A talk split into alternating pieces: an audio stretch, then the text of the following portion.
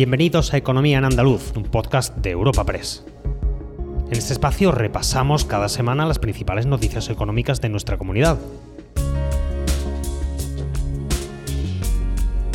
Estos son los temas que han marcado la información económica de Andalucía esta semana. El paro ha bajado en Andalucía en 19.800 personas en el segundo trimestre de 2021, un 2,23% menos que en el trimestre anterior en la región, hasta situarse el total de desempleados en 868.100 personas, según la encuesta de población activa publicada este jueves por el Instituto Nacional de Estadística. Además, Andalucía ha liderado entre abril y junio la creación de empleo con 102.400 ocupados, más respecto al trimestre anterior, lo que situó el total de ocupados en 3.154.700 personas. La cifra supone un ascenso del 3,36% en la comunidad.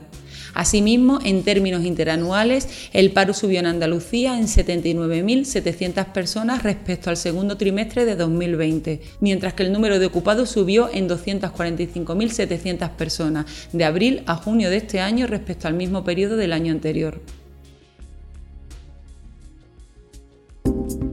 Espacio patrocinado por la Asociación de Trabajadores Autónomos ATA. Sobre estos datos ha pronunciado el secretario general de Empleo y Trabajo Autónomo de la Consejería del Ramo, José Agustín González, quien ha dicho que son muy positivos, pero ha avisado que se deben analizar con cautela, ya que la metodología de la encuesta para clasificar los activos provoca esas dificultades para reflejar fielmente las excepcionales circunstancias que afronta la economía en este último año y medio, según sus palabras. Hay que analizar con cautela. Yo siento ser tan, tan, tan prudente quizás o tan reiterativo en los últimos meses pero es que es cierto que la metodología de la encuesta para clasificar a los activos mm, provoca esas dificultades para reflejar fielmente las excepcionales circunstancias que afronta ahora mismo la economía andaluza y española, que lleva afrontando durante todo este, este último año Continuando con el empleo, la consejera andaluza Rocío Blanco, en un encuentro informativo organizado por Europa Pérez junto a Fátima Báñez, presidenta de la Fundación de la Confederación Española de Organizaciones Empresariales, COE, ha situado en 2023 la recuperación del mercado laboral que había en la región en 2019, apuntando a cierta normalidad en la Semana Santa-verano de 2022. Blanco ha dicho que la mayoría de los trabajadores que están en expedientes de regulación temporal de empleo son de los sectores del turismo y la hostelería y ha afirmado que cuanto mayor turismo haya, mayores serán las posibilidades de que recuperemos una normalidad. Así las cosas ha precisado que hasta que no tengamos un ejercicio económico con todas las previsiones que teníamos antes de 2019, no se va a producir la recuperación. El plan Sumamos Salud más Economía es una alianza estratégica por las personas. Y ahí se suma la Fundación COE, que es la fundación de todas las empresas españolas, las grandes, las pequeñas y hasta los autónomos. Eh, trabajamos con nuestra patronal eh, a nivel regional, en este caso Confederación de Empresarios de Andalucía, y trabajamos también, por supuesto, con la Administración regional, con la Junta de Andalucía en, eh, el caso de, nuestra tierra. ¿no? Y es una alianza que, que lo que tiene un fin, y es que de verdad, pensando en la recuperación, pongamos a la persona en el centro. La titular de empleo ha anunciado también que su departamento ya ha resuelto las 343.000 ayudas de 210 euros que están cobrando aquellos trabajadores y fijos discontinuos que han estado afectados por ERTE desde que se inició la pandemia.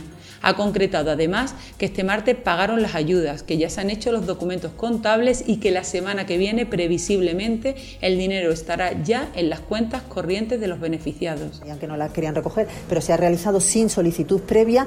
En una semana se han tramitado y ayer pagamos las 345.000 ayudas, ya se han hecho los documentos contables, o sea que los próximos días pues se recibirán los, trabajadores andaluces que han estado en, ERTE total esas ayudas que, que están necesarias. Y bueno, es una pequeña de que Por otra parte, y durante este encuentro, Rocío Blanco y Fátima Báñez han destacado la alianza estratégica que ha supuesto el Plan Sumamos, por el que se han vacunado ya 14.000 trabajadores contra el COVID en Andalucía.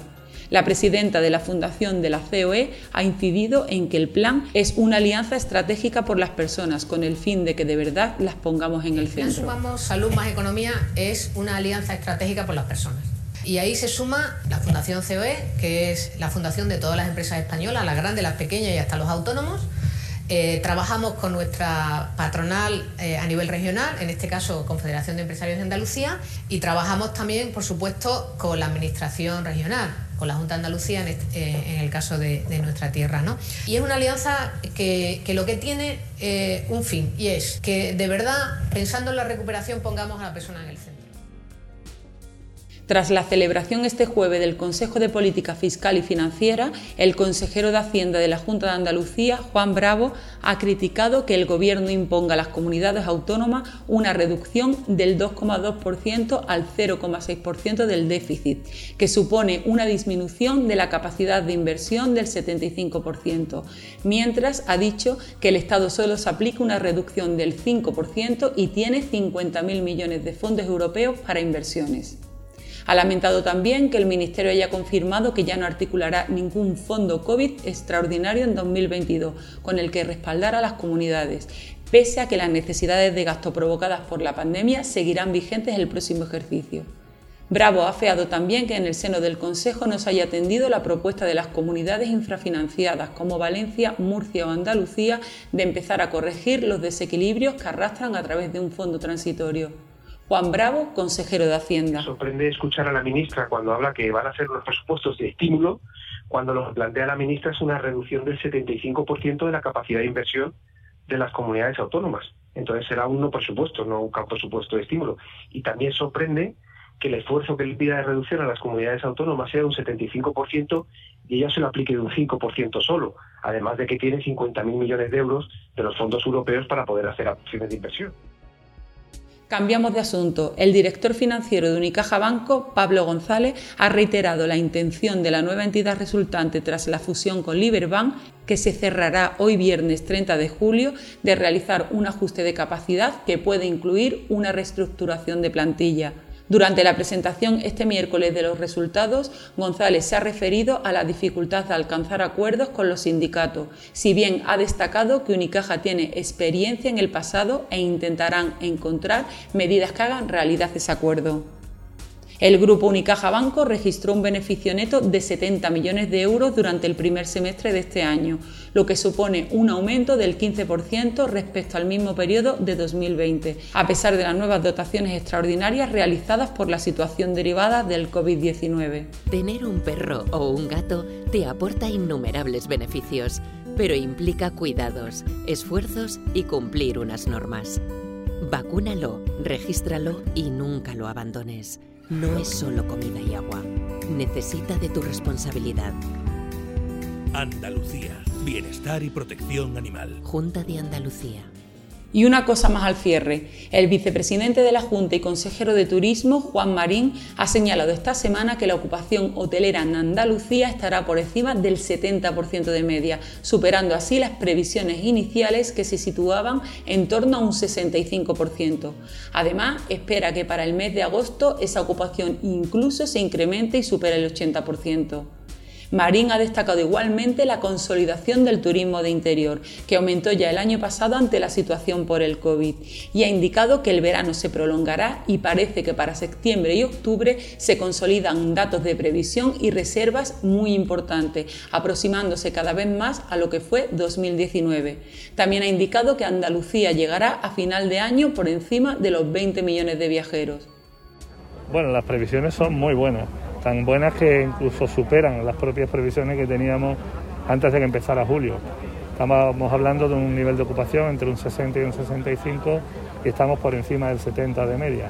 Aquí en la provincia de Cádiz incluso hay muchos, eh, muchos hoteles que están al 100%. Eso significa que hay un gran interés, especialmente como le decía, por esta zona, pero en el conjunto de Andalucía la media de ocupación va a superar ampliamente el 70%, con lo cual las previsiones, como le decía, pues quedan un poco desfasadas y esperamos también en el mes de agosto una ocupación media por encima del 80-82% aproximadamente. Todo esto teniendo...